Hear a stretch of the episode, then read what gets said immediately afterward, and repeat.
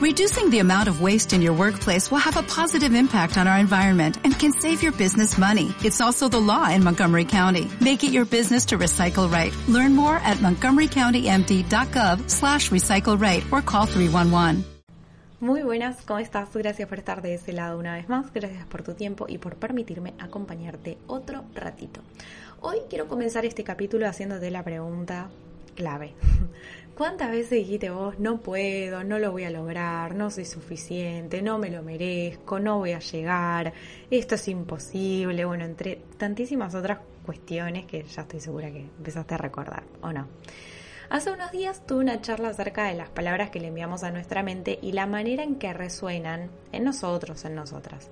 Tanto así que pueden ayudarnos a vencer todos y cada uno de nuestros límites o, por el contrario, pueden llevarnos a obstaculizar todas y cada una de nuestras metas. ¿sí? Entonces la pregunta que podríamos hacernos, que quizás vos ya te estás haciendo, es, ¿cómo hago para cambiar ese diálogo interior? Eso que me está limitando. ¿Cómo hago para modificar la forma en que me hablo? ¿Cómo puedo hacer para ser más amable conmigo mismo, conmigo misma, cada vez que tengo ese diálogo interior? Y sí, todas las preguntas, eh, o sea, sí, son válidas, pero yo quiero llevarte un paso más allá, en realidad un paso más atrás, ahí, en donde todo comenzó. Cuando nacemos, incluso desde el vientre materno, hay personas que nos rodean, nuestra familia de sangre, que más allá del contacto, diálogo e interacción que podemos llegar a tener, es aquella que nos va a estar acompañando en esta vida. A medida que nacemos, comenzamos a conocerla mientras nosotros, nosotras, también nos descubrimos, nos conocemos, crecemos. Empezamos a interactuar con nuestro círculo más próximo, aprendemos, adoptamos costumbres, hábitos, entre tantas cosas que surgen a raíz de la repetición de aquello que vemos. Y mientras continuamos creciendo, comenzamos a ver que todo aquello que fuimos incorporando de los demás continúa resonando con nosotros, con nosotros, aunque hay otras cosas que empezamos a poner en tela de juicio. Claro, para esta instancia la adolescencia florece y es como si nos estuviéramos rebelando en contra de la familia, la cultura, la religión, de todo el sistema de creencias habido y por haber y de toda la realidad. Está rebelde. Entonces, las discusiones, las peleas, los intercambios de pensamientos, la fuerza y el orden en un tire y afloje constante que parece de pronto trasladarnos al mismísimo campo de batalla, en una cena familiar, en un almuerzo, un evento, porque encima son los momentos como, bueno, menos indicados como para que todo explote, pero ahí pasan. ¿Qué es lo que pasa realmente? ¿Cuál es la sensación? ¿Cuáles son los límites que se están abordando? ¿Qué es lo que realmente está pasando? ¿Cuál es el trasfondo de todo eso?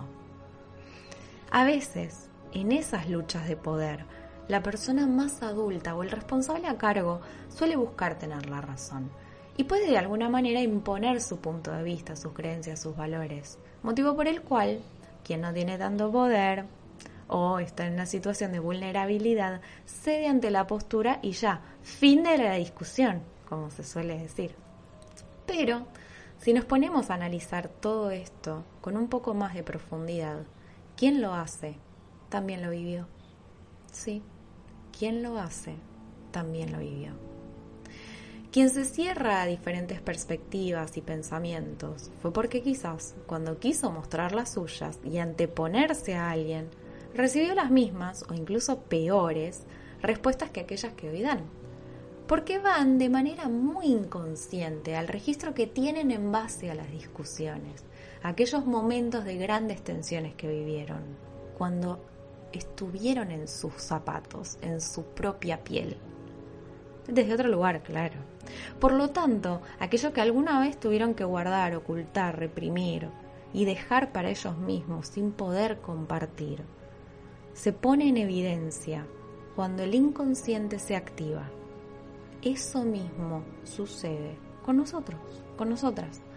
Todo lo que vivimos en nuestras familias, todo lo que aprendimos de ellas, incluso todo aquello que no nos gusta y evitamos hacer.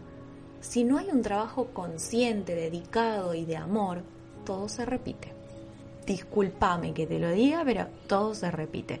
Incluso aún cuando me estoy dando cuenta que la forma en la que estoy manejando una situación no es la más adecuada, porque vos te das cuenta, porque se siente incómodo, porque hay tensión, porque el mismo cuerpo se pone tan rígido que no permite que puedas salir de la postura y abrirte otras formas, otras alternativas, otros pensamientos.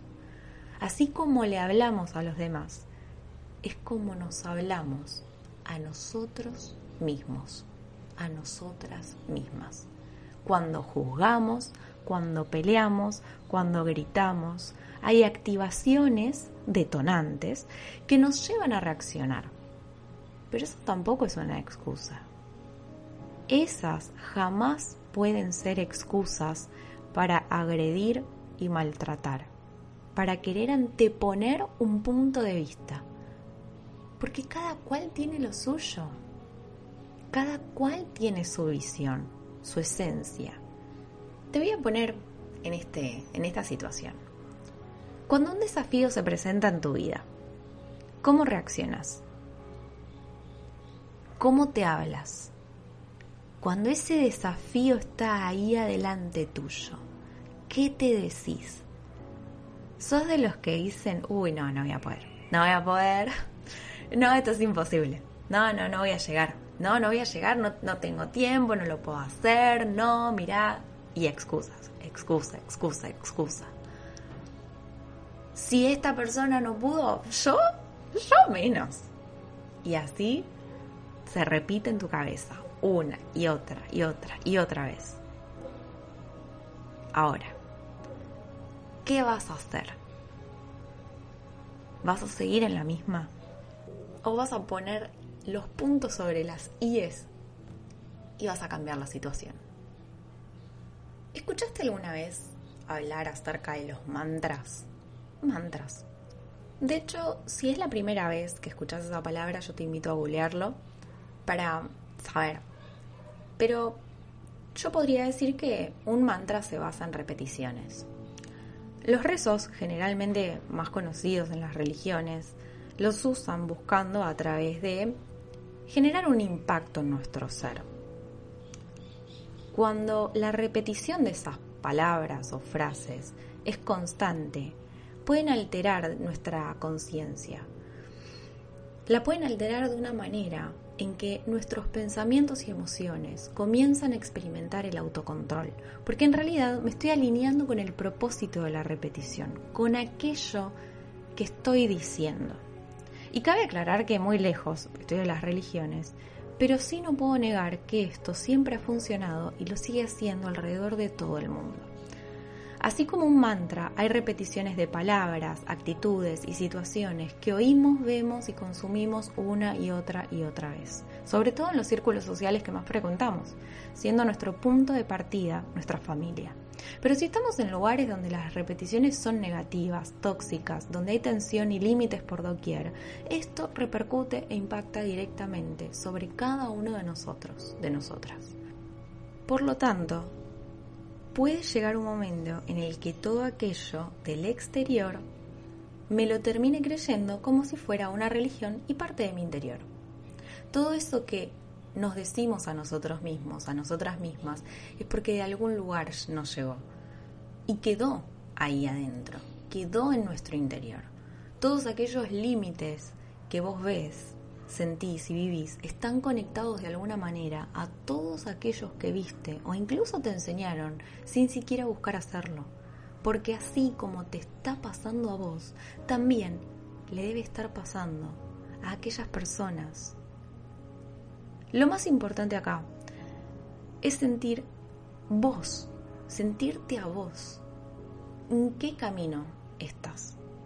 ¿Cuál es el camino que estás transitando? es poder tomar conciencia desde tu interior para poder comenzar a hacer las paces con vos mismo, con vos misma. Primero con vos y después con las demás personas. Cuando vos sientas que te estás juzgando, que te estás tirando abajo, que no lo estás haciendo bien o que sos un desastre, sentate por un momento y haz las paces con vos mismo. Mírate a vos misma. Permitite sentir esa vulnerabilidad. Conecta con ella. porque le estás escapando. Y sabe que siempre estás a tiempo de poder cambiar tu situación, tu realidad, tus palabras y tu mente. A mí también me ha pasado y muchas veces me encontré diciéndome a mí misma esto es imposible, pero si me quedo con el imposible jamás lo voy a intentar. Y así me voy a quedar con ese imposible. Entonces cuando estoy en esa sintonía baja, recapitulo y cambio. Y esto lo voy a lograr, lo voy a lograr. Así con convicción, sin pena, ni agonías, ni límites, ni melancolías. Busco poner buena música, tomo algo rico y mientras tanto lo voy a lograr, lo voy a lograr. En ese instante todo mi cuerpo se siente diferente.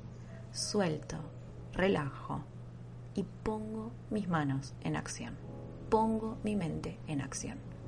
Claramente, no te digo que entres en toda mi dinámica, que para muchos parece una locura, pero la verdad es que a mí me sienta bien y eso es lo importante, que vos también puedas conectar con aquello que te hace bien, que te libera, que te permite desplegar tus alas y volar. En el camino, mientras te animas a ir por eso, vas a ir viendo qué dirección tomar, qué se va presentando y cómo continuar. Pero ahí está la clave, continuar, creyendo en tu potencial, sabiendo que todo esto, incluso los bloqueos más grandes, tienen un gran objetivo detrás. Vos podés cambiar toda tu realidad, si así lo deseas. Así que, cada vez que ese saboteador interno, esa saboteadora interna aparezca, cada vez que quiera abrir tu puerta y meterse con todos los límites y bloqueos. Así que te doy un tip.